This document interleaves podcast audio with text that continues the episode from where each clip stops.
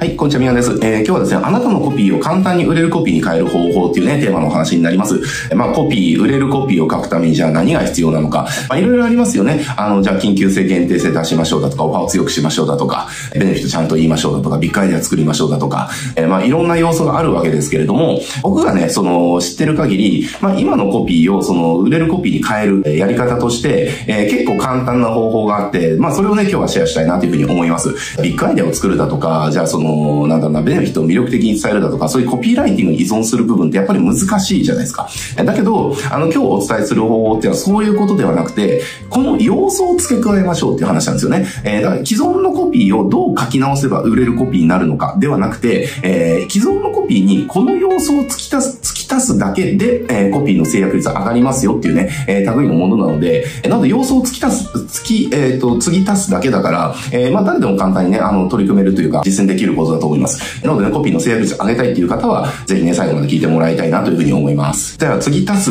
じゃあ要素って何なのかっていうと、まあこれはまず3つあるっていうところですね。で、3つじゃあ何なのかっていうと、まず、売り手のことが信、売り手のことを信じてもらうための要素はあるかどうかですね。えー、で、2つ目は、じゃあそのベネフィットは本当に手に入るかどうかっていうことをちゃんと証明できてるかどうか。で、3つ目は、えー、そのベネフィットが読み手個人ですよね。読み手の1人に対して本当に手に入るベネフィットなのかどうかどうかっていうことを証明できてるかどうかですね。えー、この3つの、えー、要素を付け加えるだけでコピーの制約率っていうのは上がりますっていうところですね。これちょっとどういうことかっていうと、あの、コピー普通に書いてるときに、じゃあなんかアテンションいくたび書いてがポーンってあって、で、そこに対して、じゃあ、あの、じゃあこんな問題があって、それ原稿で、えー、だからこうやる、これやると解決するよで、これやるとこういうふうなベネフィットあなた手に入るよって、まあそんなこと書くわけじゃないですか。えー、で、そういうことを書くわけなんだけれども、でも、コピーで最も大事なことの一つで、えー、これ結構やっぱね、みんな忘れがちなんですけど、コピーで最も大事なことの一つっていうのは、やっぱりコピーってベネフィットをその煽ればいいっていう風に解釈してる人がまあ多いんですよね。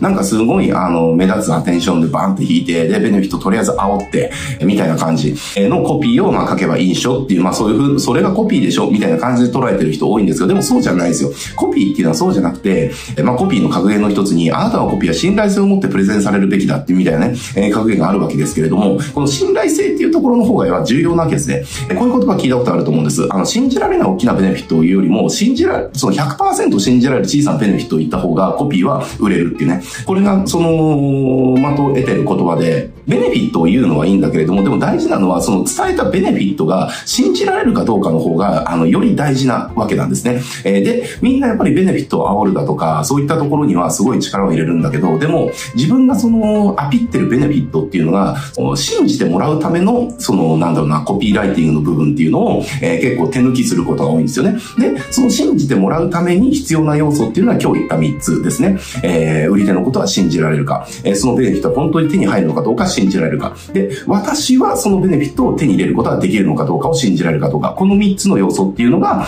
あなたがコピーで歌ってるベネフィットが本当に手に入るかどうかっていうのを、その信じられるかどうかを、えー、決めるね、あの3つの要素になるので、これはね、あの、必ず入れましょうっていうところですね。えー、じゃあなぜならっていうところです。あの、じゃあすごいね、その魅力的なベネフィットバーンって言ったとしても、じゃあ売り手のことが信じられなかったら、そもそもこの人の言ってること大丈夫かな？信じて大丈夫かなっていうふうになるわけじゃないですか。こう、日常生活とかでも、なんかすごい口が上手い人とかいるわけですよね。詐欺師とかそうだと思いますけれども、これ、じゃあこの投資やったらこんな風にお金が増えてって、えー、もう今やらないと本当損だよみたいな言葉が巧みに言ってくるわけですよよ。で、それ自体はすごい魅力的だし、そうなったらいいなって思うし、なんか、その、信じられるかもしれないけど、でも、それを言ってる目の前のこいつは、本当に大丈夫な人なのかなって、本当のことこの人は言ってるのかなっていう。だから、言ってる人間自体が信じられなければ、言ってることも信じられなくなっちゃうんですね。だからこれがなんかもうハウスリストとかで関係性がめちゃくちゃ築けてる人に言うんであれば、あの、もう分かってるからね、えー、売り手のことがね、売り手の私がどれだけ信頼に足る人物かみたいなことはそこまで言う必要はないかもしれないけれども、ハウスリストじゃない、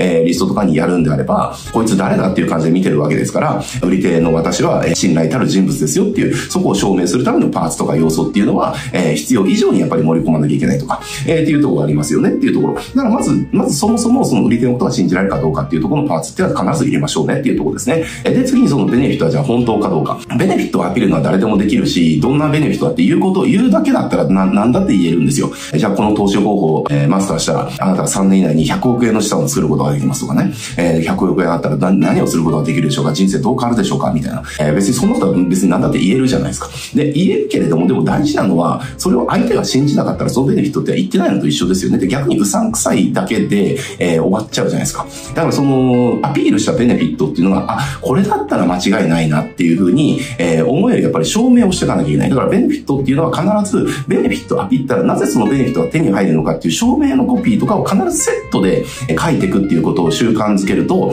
えー、そういった信頼性のあるベネフィットの訴求になってきますよっていうところですね。ベネフィット言うだけだったら何だって言えるけれども、でも大事なのは相手がそのベネフィットを信じられるかどうかなので、えー、そのベネフィットが手に入る根拠であったりとか、理由であったりだとか、えー、証明するパーツ、要素っていうところは必ず、えー、セットで入れていきましょうっていう、えー、ところですね。で、三つ目、三つ目がね、本当一番こう見落としやすいんですけれども、私は本当にそのベネフィットを、えー、手に入れることができるのか、えー、そのベネフィットが手に入れる、あそのベネフィットが本当だっていうことは分かったと。分かったけれども、でも、それってこの人だから手あの手に入れられたんじゃない？私はこの人と違って、こうだし、こうだし、こうだし、こうだし、こういう風な感じだから、こんなベネフィットなんか手に入れることなんかできるの無理だよね、みたいな。えー、例えばじゃあダイエットの商品とかで、じゃあすごいね、もうモデルさんみたいな人が、なんかすごい綺麗にね、痩せてね、もうすごいナイスバディになってるみたいなことがあったとしても、じゃあ普通の体型のね、えー、人で別にスタイルも良くなくて、みたいな、背も低くて、みたいなね、足も大脚でとか、なんか例えばそんな感じの人が、じゃあそれ、そのじゃあモデルさんが、これ私もこれやるだけこんな、本当こんな風に綺麗になれたのみたいな、だからあなたも頑張ってみたいなこと言われても、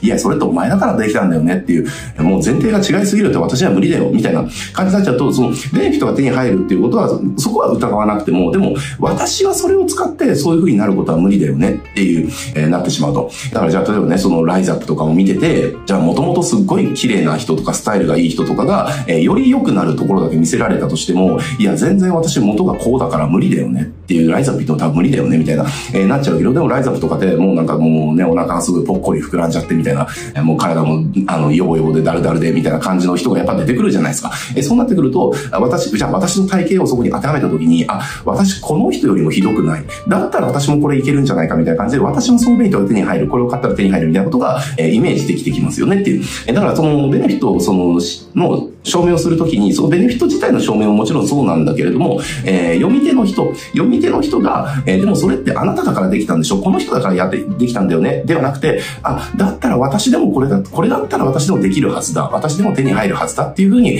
えー、思ってもらえるような要素っていうのがあるかないかっていうところですね。えー、そこがある。この3つが、えー、コピーの要素として、えー、ちゃんとね、配置されてるだけでコピーの制約率が上がるので、えー、だからその既存のコピーをどうこねくり回すとか、どう書き直すとか、どう言い回しをね、あの、うまいことやっていくか、ではなくて、要素として今のパー、3つのパーツっていうのをしっかりとコピーのの中に入れるだけで、コピーの精度が上がりますんでね、自分の書いたコピー、えー、今言った3つの要素ちゃんと配置されてるかどうか、配置されてないんだったらその要素を足しましょうと、それだけでね、コピーの精度が上がりますんで、普段コピーを書くときからこれはすごい意識して、えー、欲しいなということになりますというところで今日はね、終わっていきたいと思います。はい、えー、じゃあこのチャンネルね、こうしたコピーライティングのこと、セールスライティングのことをたくさんね、学ぶことができるチャンネルなので、えー、ぜひね、チャンネル登録して他の動画もね、チェックしてみてください。はい、じゃあ今日これで終わります。ご視聴ありがとうございます。